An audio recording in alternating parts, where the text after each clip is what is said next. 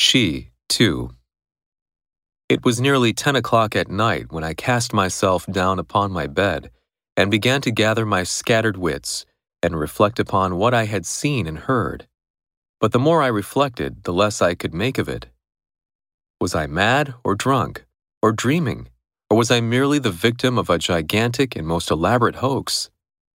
How was it possible that I, a rational man, not unacquainted with the leading scientific facts of our history, and hitherto an absolute and utter disbeliever in all the hocus pocus which in Europe goes by the name of the supernatural, could believe that I had within the last few minutes been engaged in conversation with a woman 2,000 and odd years old.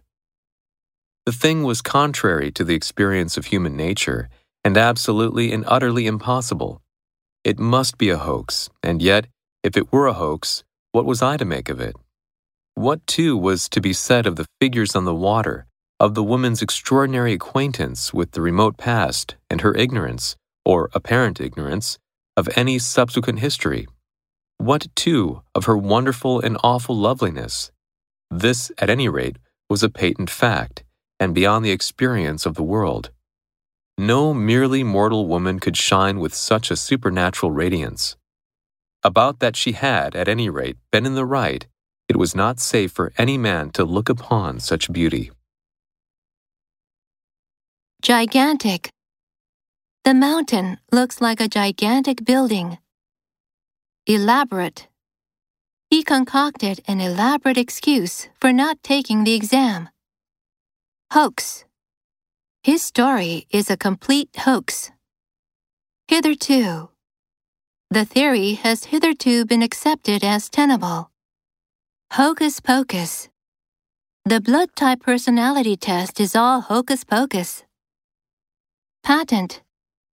It is a patent fact that silence is golden. Radiance. The stone shone with such radiance.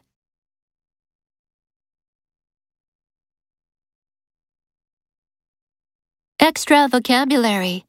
Eponyms. 2. Kafkaesque.